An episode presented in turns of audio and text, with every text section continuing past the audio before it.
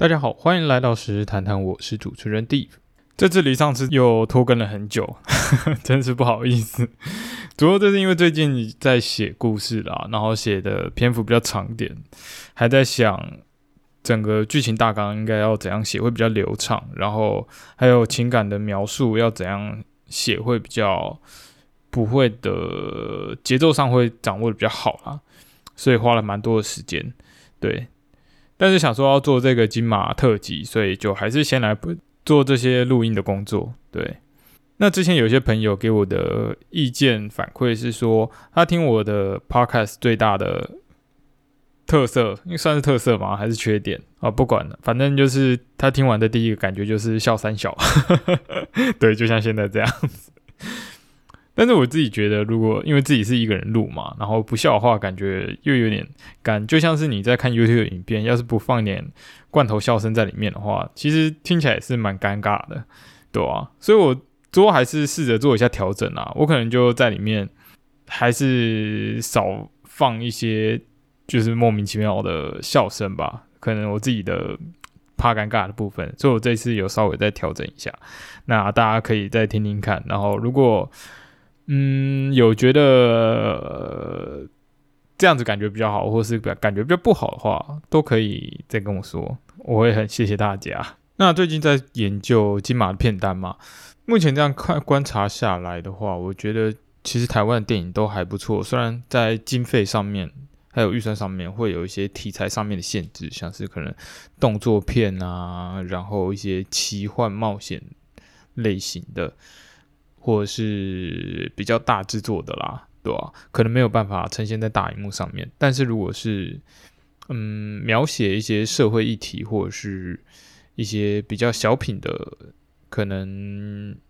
爱情故事啊或喜剧之类的，基本上都表现的还算非常的不错。现在金马奖也剩不到一个月了，我觉得在做这个系列剧一直有一种裸考学车的感觉，因为以前人比较少在。注意台湾的电影市场，虽然我还是有在看一些国片啊，可能像是返校啊，或者是几个新闻热度比较高一点点的才会去注意，但是基本上阅片量还是算蛮少的。然后现在为了要做这题目，然后就开始要去接触这些不同类型的国片，然后要对很多的领域进行不一样的分析，对吧？像是美术设计啊，然后导演、编剧这些。要去订立一个比较明确的规范，然后去认真的细化，然后并评价。我觉得对我来说是蛮难的啦，但是是有挑战性的，可以去试试看。然后也是算是对我的一个自我锻炼吧。不过这全部做出来，大家也是算是我比较不专业的个人评价了。那如果有人有不一样的见解，然后也欢迎跟我讨论，然后我们来猜测一下，看谁猜的比较准。那如果你猜的比较高分的话，我就会跟你请教一下学霸，教教我怎么答题，对吧？要不然的话，我现在第一次在做这个，有点像是，真的很像是在裸考学测，有种没有安全感的感觉。那我们这集呢要讲的电影主要是两个，第一个是《消失的情人节》，还有《无声》。那我觉得这两部片都是非常好的电影，只不过《无声》的。气氛会比较沉重一点点，所以我应该会把我就把它摆在后面，所以我们先从消失的情人节开始讲吧。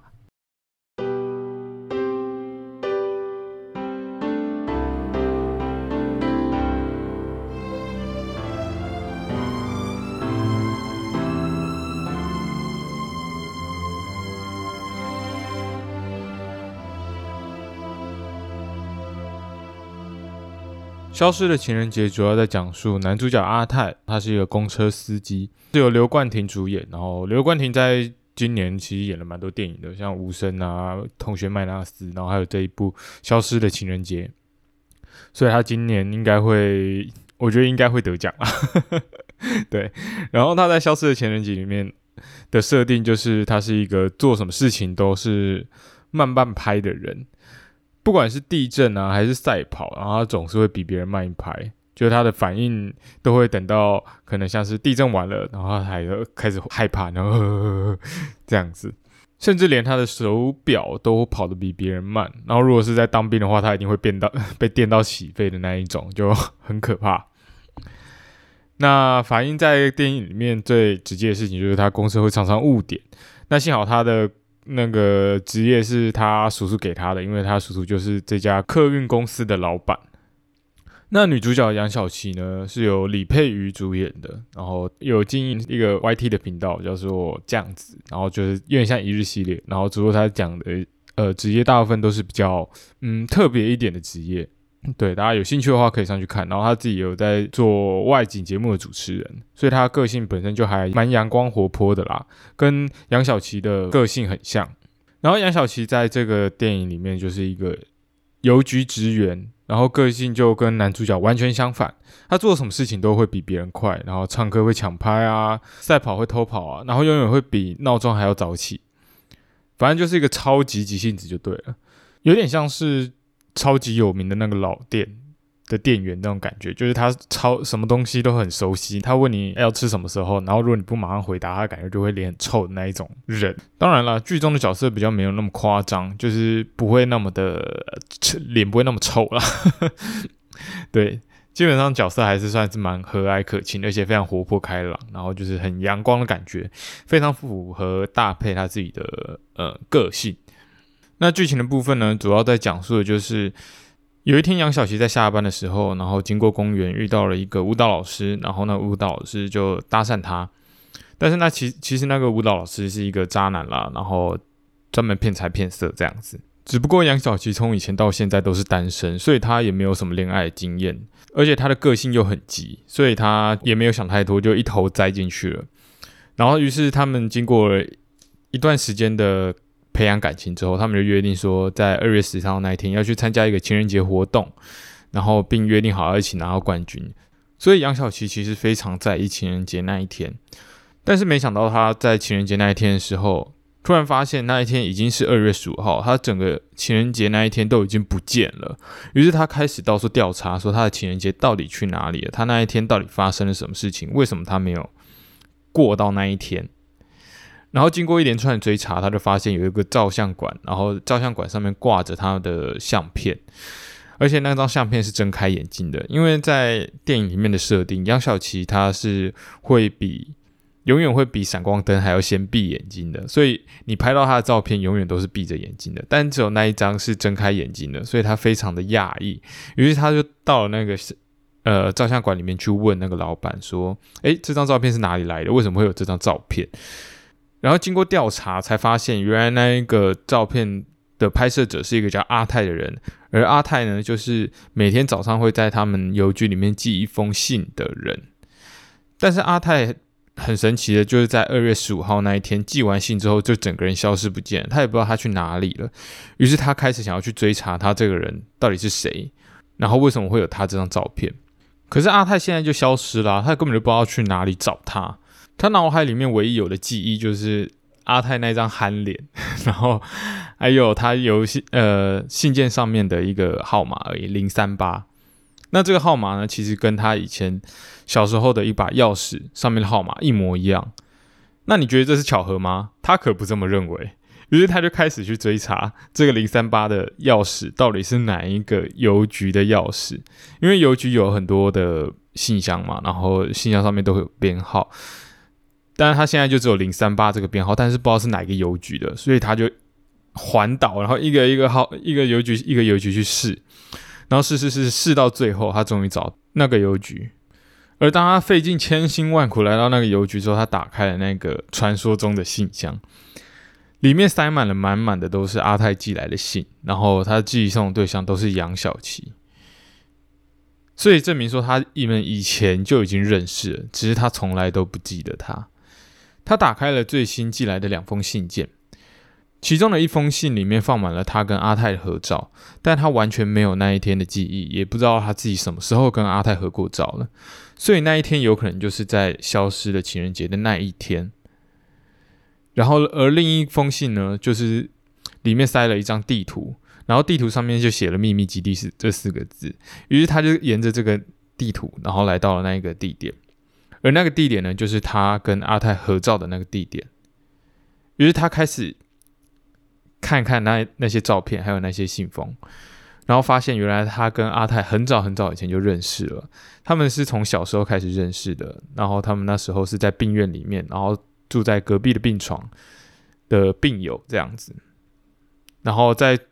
小琪要出院那一天，他就跟阿泰约定说，他们每天都要寄一封信，然后到那一个信箱里面，然后互相去收信。但是那时候是阿泰提出这个意见的，他没忘记。他们原来是住在不同县市的，那小孩子也不可能跨县市去收那个信嘛，这样太夸张了。所以他到最后就变成只有阿泰单方面在寄信而已，然后小七也完全忘了这件事情。这也说明阿泰他从小就喜欢杨小七，然后每天早上去寄信，可能也是为了看他，但他从来都不敢跟杨小七说他喜欢他。对，因为阿泰他本身就是一个比较内向的人啦，就只会在背后有点默默的守护他这种感觉。而阿泰在情人节那一天，就是突然多出了一整天的时间，所以他那时候就是他唯一有勇气敢带杨小琪出去玩的时候，所以他就那时候就开着公车，然后就直接载整车的人，然后到他以前小时候的秘密基地，然后带杨小琪去那边玩，然后合照拍照，留下回忆，这样子。那为什么后来阿泰消失了呢？那是因为他在二月十五号的早上，他一样是去寄了一封信。但离开邮局之后，他就出车祸了，所以他就整整消失了一年。但是杨小琪现在就变得非常的安心，他就不再这么去积极的追求爱情，他就在那边等着阿泰。他调到了他们约定好的那个信箱的那个诊所吧，不是诊所，邮局，然后在那边工作，然后在那边等了阿泰一整年的时间，然后最后又在隔年的二月十四号那一天遇到阿泰。那整个剧情上大概就是长这个样子，当然里面还有一些支线东西，就是用来刻画杨小琪他自己的生活背景，然后还有他的家庭的一些问题这样子。但是这边就不多讲了，大家有兴趣的话可以自己去电影院看。我觉得他这里面的设定其实还算是蛮有趣的，就是一个快一个慢，而且是女生快男生慢。那如果是男生快女生慢的话，那可能就不太行。没有男生喜欢被说快，好不好？不然的话，我还真不知道他们之后 在一起之后要怎么继续演下去，对吧？所以我觉得这是导演可能有想过的一点小巧思吧。我觉得，不过也是因为这个快跟慢，然后让男女主角有机会入围金马奖的最佳男女主角，然后去角逐这项这个奖项，这样子。尤其是大配，就是他要去揣摩那种快节奏的感觉，就是他要比平常的反应再更快，然后语速更快，然后让自己变成一个比较急的人，这是实际上是有一点难度的啦。大家可以想象看，就是你在别人讲到笑点之前，你就要先笑出来，然后在还没有到达哭点之后，然后你就要先哭，而且还要掌握的很精准，就是你要去抓那个时间差，就是这是有一点难度在的。尤其大佩他自己又算是一个素人演员，所以我觉得他对他来说非常不容易的。那如果是对刘冠廷的话，我觉得他可能比较还好一点，因为他毕竟已经算一是双金影帝了，在情绪上面的把控应该是都非常的驾轻就熟，而且这部戏里面的感情冲突比较没有那么大，所以基本上应该是可以从过去的经验去提取，只是他要做的事就是。用自己的理性去控制情绪反应的时间，而且还要让自己的感觉不像是变态或者是白痴这样的感觉，就只是反应慢而已。我觉得精准度上其实是蛮难抓的啦，对吧？因为其实如果你是第一次去看这部戏的话，你看下来在在后面的话，你会觉得干刘冠廷他就是个变态啊，因为他在戏里面，然后就有很多尾随杨小琪的。戏，然后你就觉得，如果他今天不是主角的话，他看起来就像是一个跟踪狂，所以我觉得他要去做这样子的拿捏比较难。而且我觉得最难的其实是一个打戏，就是他在呃公车上跟那个渣男舞蹈老师打架的时候，因为他要演一个反应慢的人，然后去打架，然后就是你等于说你可能招式大部分都会比别人慢，然后又只能用很多。那个类似摔跤技就是擒技，然后把人家压制在地上，然后出拳的速度啊那些，你在看的时候其实很容易会替他捏一把冷汗，然后就想说，看他快输了，快输了，然后但是他是主角，而且他那么爱他，所以你会希望他不能输。对，那我觉得这个打戏算是最难的一个部分，就是你要去掌握那个感觉是有它的困难度的。所以我这边会觉得金马奖男主角的话，我猜 刘冠廷应该是不会得奖啦，因为相较于刘冠廷的演技的话，我觉得《亲爱的房客》的莫子仪在里面的情绪。表达是比较多的，是比较多面向的，而且是比较细微一点点的，所以我猜有可能会是墨子怡。只不过《手卷烟》跟呃《男儿王》这两部戏我都还没看过，所以我还没办法下定论。至于怪胎的感觉，基本上我觉得跟《消失的情人节》还蛮像的，因为还是比较偏商业化一点点，所以在里面的。情感表现是比较夸大一点点的，然后会根据场景的需求，然后会做一点点的夸饰，让戏剧张力更足够一点。但是这就会有一个问题，就是它的比较细微的部分会比较少啦，我觉得。所以我这边还是会投给墨子一票。那最佳女主角的部分，我目前我只看过《怪胎》跟《消失的情人节》。那这两个比下来的话，我目前还是会投给。应该还是投给怪胎的谢欣颖啦，因为我觉得她的表演在剧里面是比较自然一点点的，而且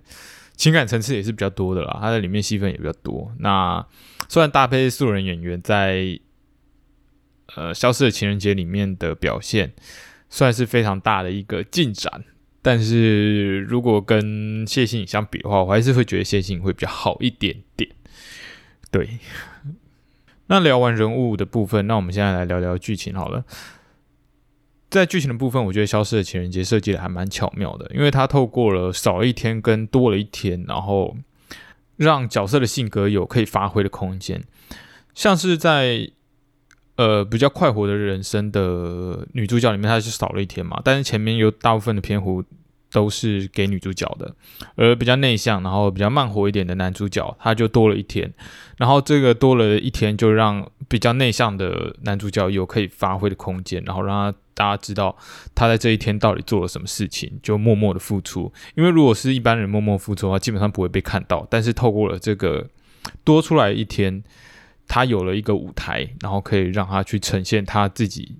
的个性。像是我最喜欢的片段就是。杨小琪的爸爸在暂停的那一天，最后也来到了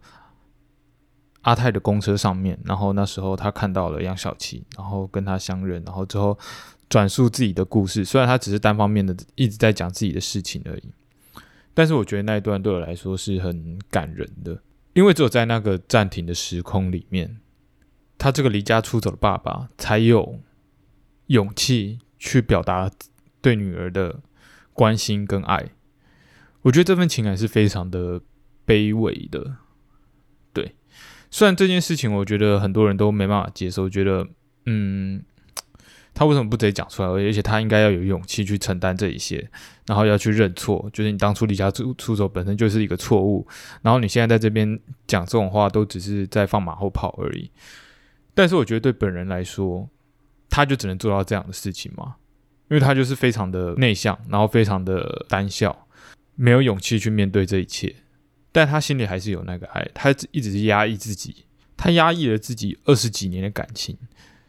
只有在那个时间点，他才有办法抒发出来。我觉得非常的令人难过啦，我自己还蛮能共情那种感觉的。我觉得这种感觉就很像是在东野圭吾的小说《嫌疑犯 X 的现身》里面的食神一样，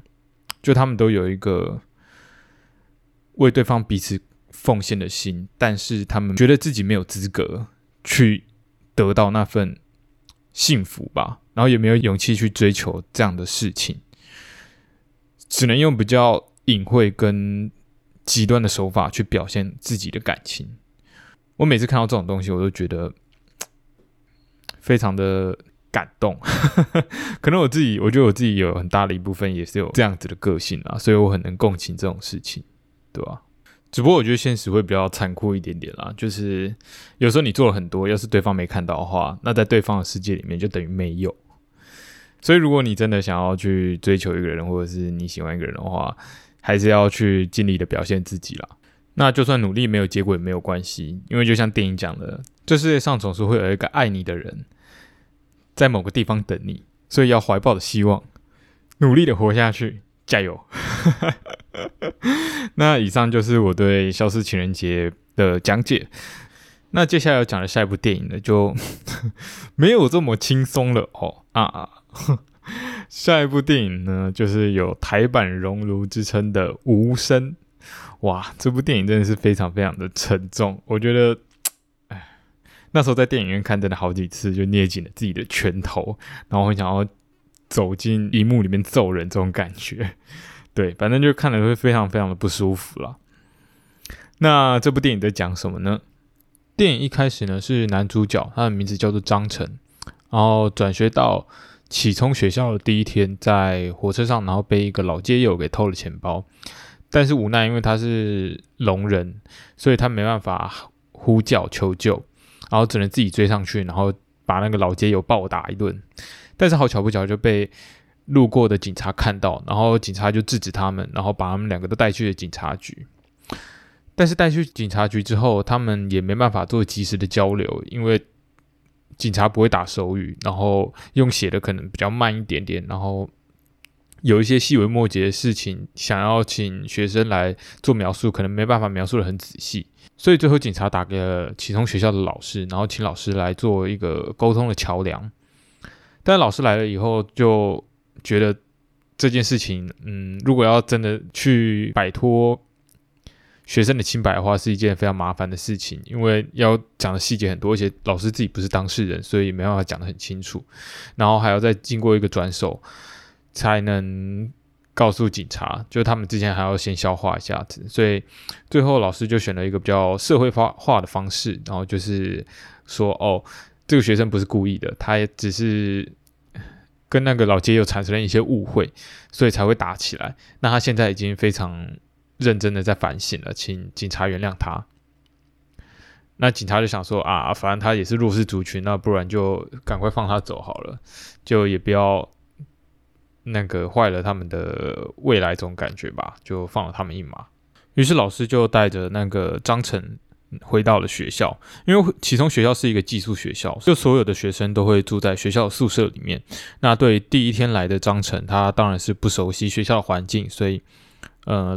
那个王老师就是由刘冠廷主演那个王老师，然后就带着他到处晃一下，然后认识一下学校的环境。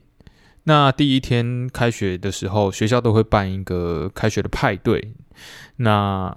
因为派对上的同学都是聋人嘛，大家都听不到，所以不会有什么太多的排挤的问题。大家都非常的 enjoy 在那个环境里面，然后大家都玩的非常开心，然后也不会有太多的排挤什么之类的问题。所以第一天来到这边的张晨就非常喜欢这边的环境，然后也在派对上，然后看上了一个他觉得很漂亮的女孩子，然后那个人就是姚贝贝，然后是由陈妍霏主演的。那被他杀到的张晨当然就会很注意他嘛，然后就会想要多看看他，所以他在每天从校舍到宿舍的这个接驳车上，然后每天都会去留意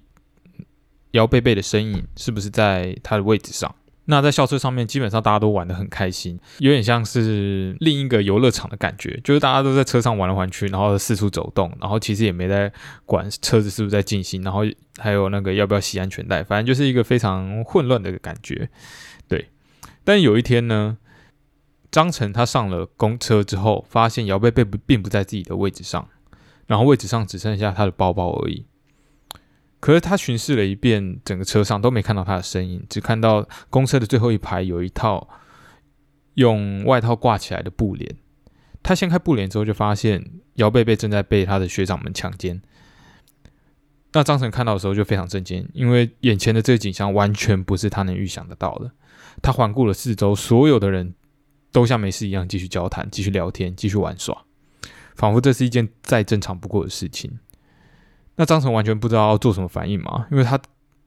完全没有预期到会有是这样的画面，所以他带着混乱的思绪就回到自己的座位上。他不知道究竟是发生什么事情，只好自己先按兵不动，因为大家都没有反应嘛。他当然会觉得很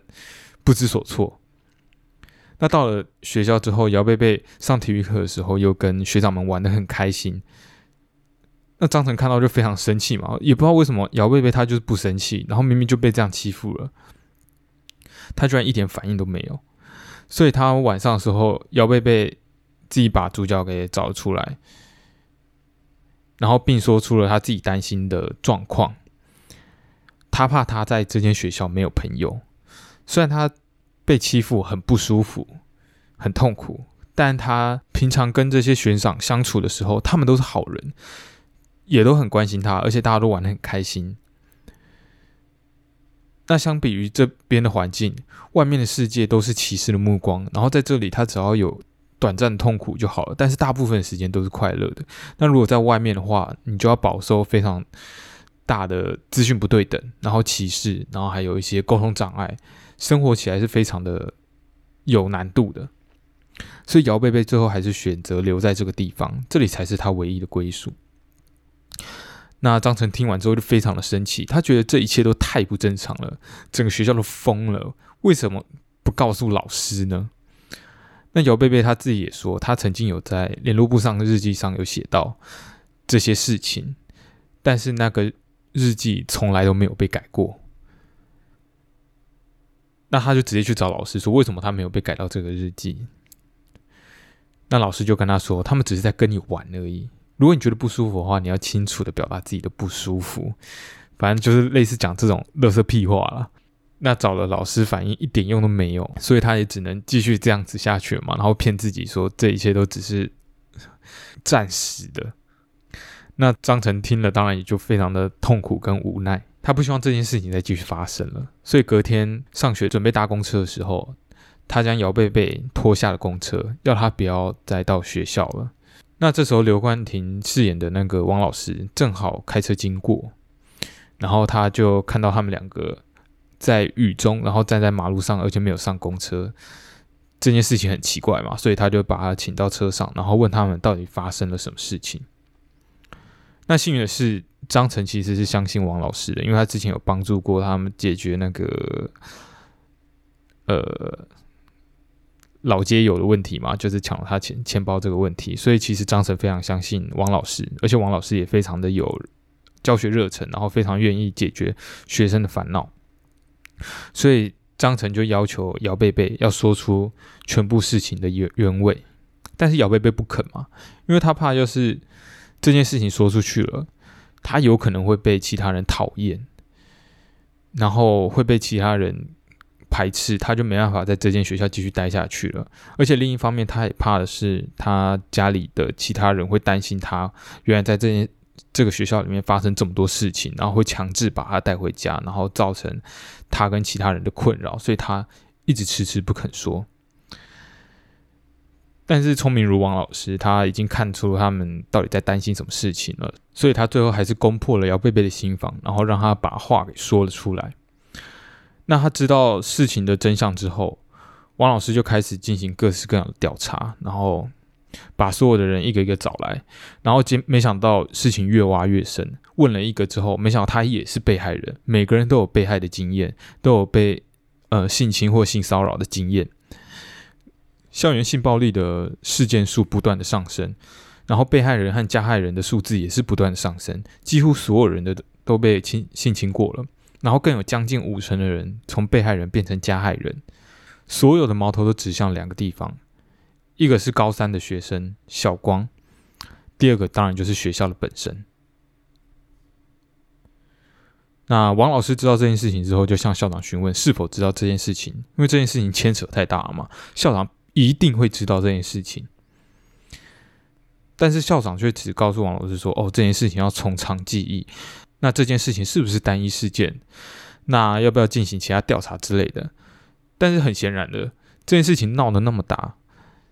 校长怎么可能不知道？他显然就是在说谎嘛！而且他现在就是试图在安抚王老师，要这件事情慢慢来，然后要求王老师不要告诉姚贝贝的家长，也就是姚贝贝的爷爷奶奶，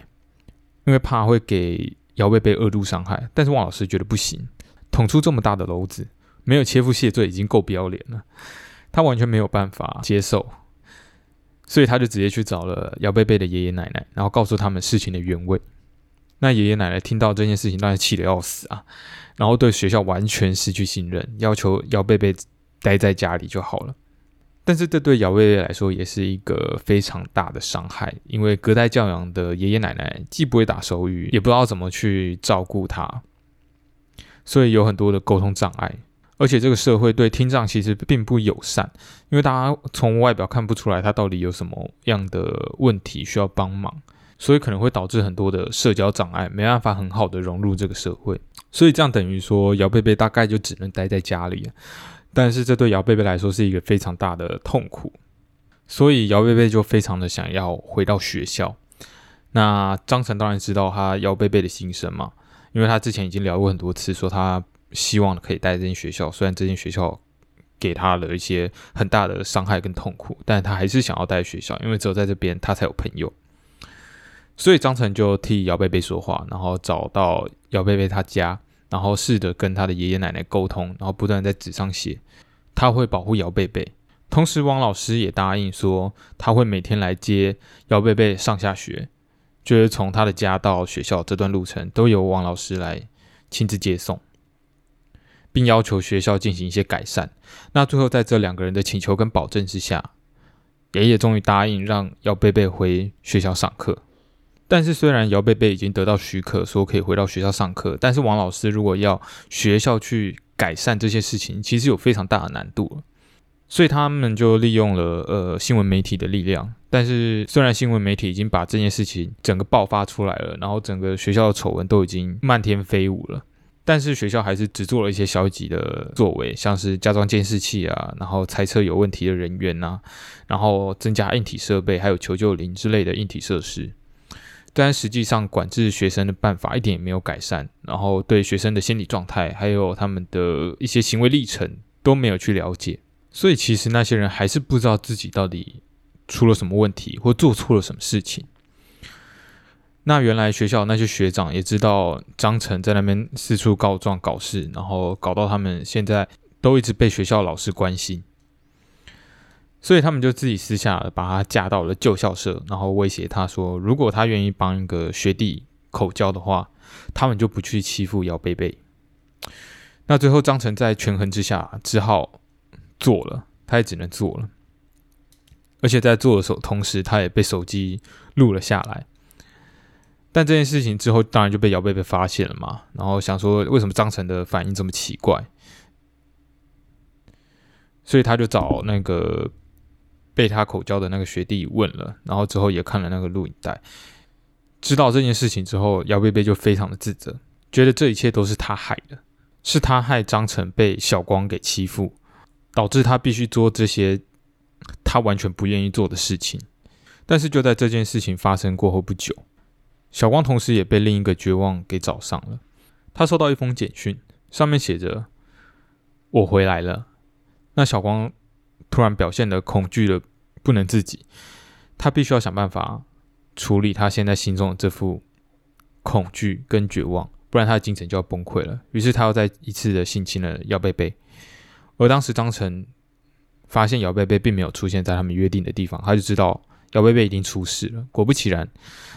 姚贝贝一个人在废弃的厕所里面哭泣。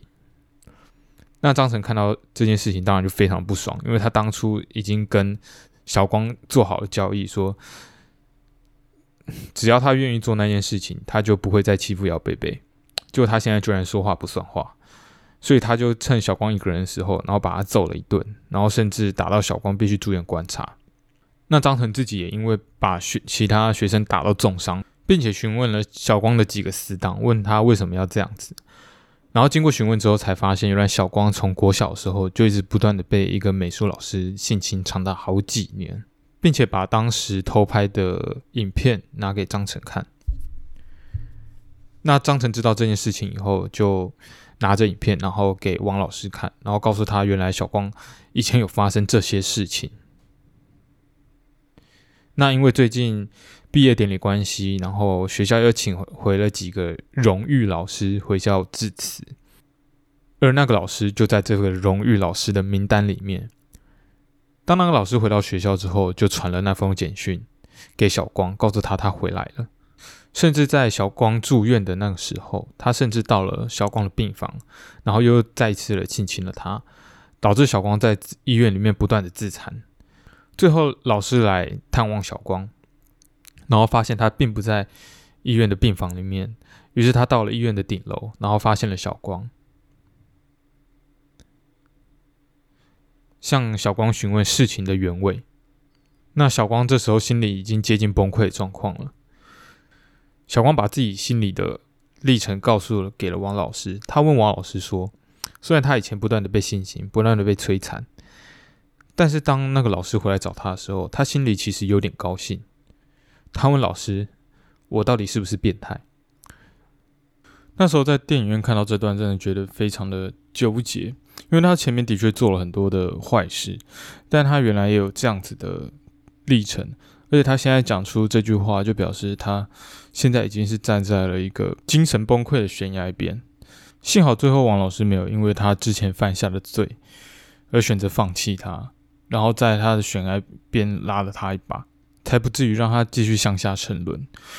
看完这部电影，我真的觉得老师是一个非常困难的一个职业，就是在里面你要去打开很多人的心房，让他们去愿意相信你，然后。讲出他们真正想要讲的话，我觉得真的非常困难。幸好电影里面有汪老师这个角色，可以去打开他们的心房。但是现实就不一定有这么幸运的事情，然后有一个人愿意去倾听你的困难。尤其《无声》这个电影，其实是呃一个真实事件改编的。这件事情是发生在二零一一年的台南的一个启聪学校。那事件的过程基本上就跟无声叙述的差不多。那如果有兴趣的话，大家可以去看自己七七，他有做一个就是无声真实事件的相关报道，然后里面也呃找了很多的文献，然后去进行分析，然后把它呈现给大家。如果大家有兴趣的话，可以直接去找他的影片来看。那我们还是把整个重点拉回电影本身好了。我觉得电影本身其实拍的真的算是非常的好。电影的标题叫做《无声》，那无声的话就包含了很多的意思。一个当然是因为学生他们本身就是因为聋人的关系，所以没有办法发出声音。第二个是他们没办法去向外界诉说自己的痛苦。第三个是，嗯。教职员知道这件事情而选择默不作声，然后无视这件事情的存在。再来，整个剧情的叙事架构也非常非常的完整，是有前后呼应的。像是在第一幕的时候，是张晨那时候因为钱包被一个老街友偷了嘛，所以他被带去了警察局。然后那时候老师选择用了一个比较社会化的方式，就是选择对呃警察说谎，就说啊，其实是张晨那时候。因为一些误会，所以才把那个老人家打倒在地上。但实际上，这就已经是表达了这整个电影的主旨，也就是沟通障碍。我们可以看到，整部电影里面就产生了大量的沟通障碍，像是张晨想要说服姚贝贝的爷爷奶奶，然后让他去上学，然后被性侵的同学，然后想要去跟老师申诉，但是又苦无门路，而且其实有很大一部分。在启聪学校，老师居然是不会打手语的，然后造成他们这样的沟通障碍，不断的重复出现在电影里面。然后第二幕是他们在开学典礼的那一天，然后是有一个 party 的。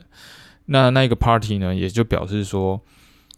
整个学校的氛围虽然表面上是快乐的，是和乐的，但是他们私底下其实有非常大的痛苦隐瞒在下面，但是却没有人去把这件事情说出来。或者是没有人想要去改变这件事情，就像是姚贝贝在被性侵之后，然后隔天还是可以跟学生们玩的很开心，这种感觉，在这两幕里面就已经充分的表达了整个电影的核心问题。那吴声本身自己也有入围金马的最佳原创剧本，那其他入围的作品还有呃《消失的情人节》，然后《亲爱的房客》，然后还有《腿》跟。南屋，对，那腿跟南屋我自己还没看啦。如果以消失的情人节、还有亲爱的房客跟无声这三个作品来选的话，我可能还是会比较喜欢无声一点点。第一是因为无声自己在剧情的情绪张力是比较够的，然后消失的情人节在故事剧情上是比较简单纯一点的啦。像它里面就会出现很多符号化的角色，就是利用观众的一些刻板印象，然后去快速的塑造一些小配角。但是这些小配角很明显就是因为本身剧情的张力可能没有到那么满，所以才会塞这些比较多的小的笑笑点进去，然后试图增加一点呃多样性，应该说一点点缀的感觉。那至于亲爱的房客，我觉得单看剧本的话，我觉得可能还是偏薄弱一点，因为它的剧本的情感张力并没有那么大。那这不代表它本身是一个不好的电影。我觉得好的电影，就它单看剧本的话，可能因为它主要的描写还是在人物的情感刻画部分。如果没有一个比较好的传达方式的话，你单看剧本其实是很难看出那些细微的变化，或者是很难直接给人家一个冲击，然后会让人家想一直看下去的。像是《霸王别姬》的原著小说是李碧华写的，然后那时候他芦苇在看到这个小说的时候，也觉得这本小说的评价没有很高，但是透过改编还有电影的拍摄，然后就变成一个华语的巅峰之作。所以我觉得单看剧本的话啦，我觉得《亲爱的房客》的紧凑程度会输给《无声》一点点，对。所以以这三个作品来比的话，我会把最佳原创剧本的票投给无声。那除了剧本的部分，无声另外在音效跟配乐的部分也有很特别的地方。因为这整部片都是在讲有关龙人的故事，所以在配乐的部分也用了很多，嗯，我们一般生活中会听到一些音效，像是衣服摩擦的声音，然后还有可能拍手声音，或者是一些喘息声。来凸显，或者是去描述主角的内心的状态，对，因为这是聋人，然后他们平常是听不到这声音，然后我们现在用听得到的声音，然后去看他们，就会有一种比较讽刺一点点的感觉，对，这就是配乐卢律明他可能想要的一个氛围，对，所以我觉得在配乐上面的话是非常的有特色的。那至于音效部分，我应该就不会多做评论了。第一，我是对那些电影的配乐没办法很深刻的记在脑海里面，因为我在看电影的时候，大部分还是着重在画面啦，所以我对，而且我钱也没那么多，可以去电影院听个两三次，然后就听他们那个音效到底。用心的程度在哪里？我可能要听很多很多次，我才有办法听出了一些端倪吧。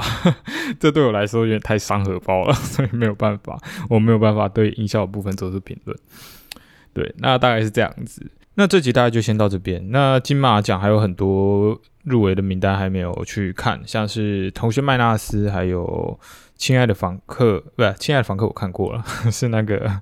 刻在你心里的名字，还有孤味，我觉得这三部片感觉也是蛮值得一看的。但是有些电影我不知道有没有机会看到，像是蔡明亮的日子，好像只有在金马影展里面有